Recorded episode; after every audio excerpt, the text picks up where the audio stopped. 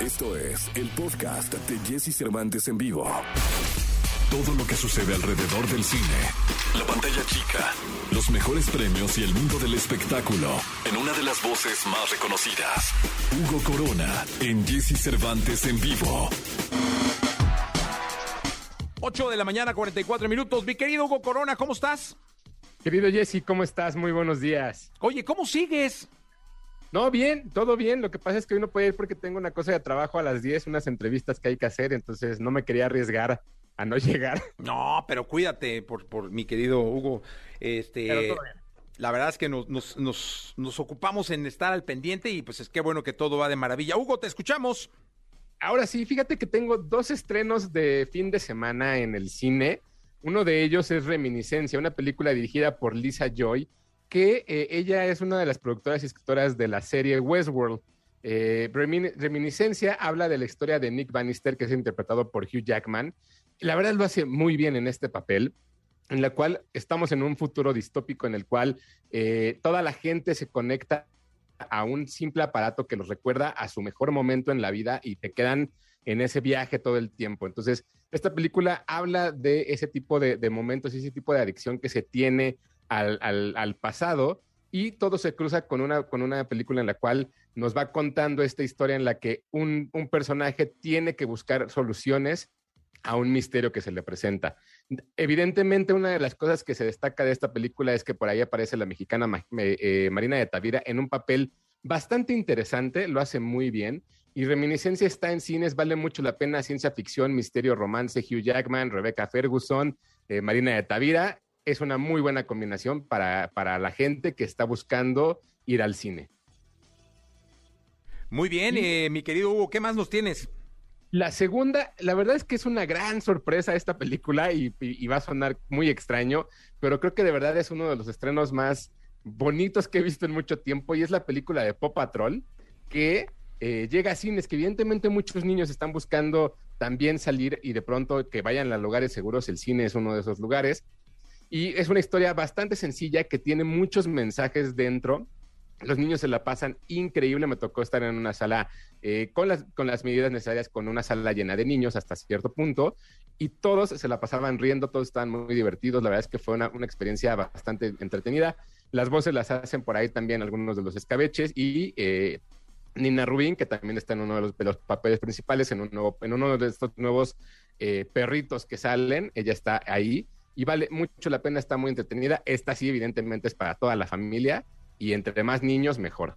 Ah, pues muy bien. Oye, yo me clavé con una serie, te tengo que platicar, mi querido Hugo, A ver, de eso de que vi la recomendación, ya sabes, ¿no? Y vi a... a- a- o sea, de- que te aparecen en... Entras a la plataforma, la que quieras, pero bueno, no, entras a la que tiene una N roja y este... Ajá. Y aparece un recomendaciones, ¿no? Ya sabes, no, que no sé qué.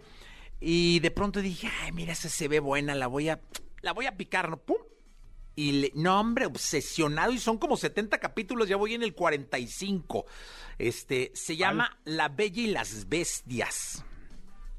ok.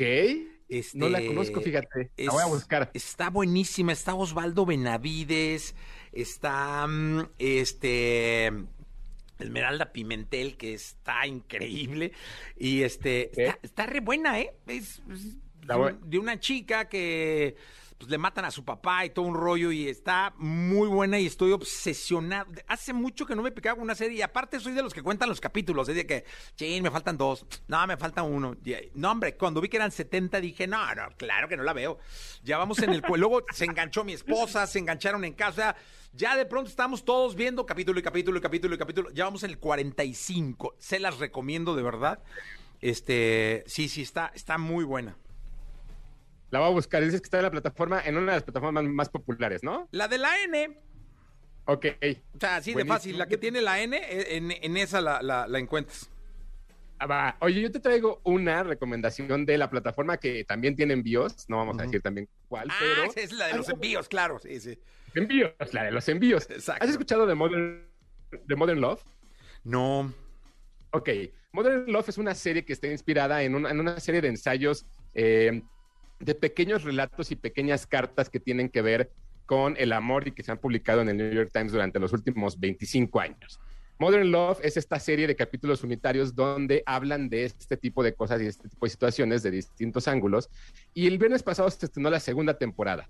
Si nunca la han visto, les recomiendo ver primero la, segunda temporada, porque pueden ver los capítulos por sueltos, no pasa nada.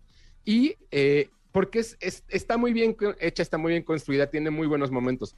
Pero si no la han visto y vieron la primera y no han visto la primera temporada, en la primera temporada se pone mucho más dramático todo. Entonces, si ya vieron la primera, aguántense porque la segunda tiene sus momentos construidos y cada uno de los capítulos tiene diferentes estrellas, diferentes personajes. En esta vemos a Kit Harrington también, vemos a, por ahí está también en un capítulo Tina Fey, Andy García, Anne Haraway, hay muchos, muchas personas y vale mucho la pena, sobre todo como dices, hay momentos en los cuales ver una serie, un solo capítulo vale mucho la pena y Modern Love cada uno lo pueden ver diario porque les va a tocar el corazón de una manera impresionante. Sí, no, hombre, pues qué bueno. Eh, te agradezco mucho, mi querido. Eh, ¿Dónde te puedo localizar?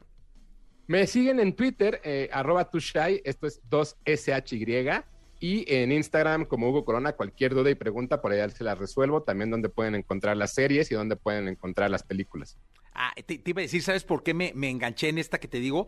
Porque vi a Ari Telch, entonces él es el malo y hace un papel, pues, es un impresionante actor. Entonces, entonces ya ah, dije, la voy a ver, pum, y con Ari me enganché, Ari Telch, y ya después me seguí. Y bueno, pues Esmeralda Pimentel está para que te obsesiones con cualquier serie, hermano.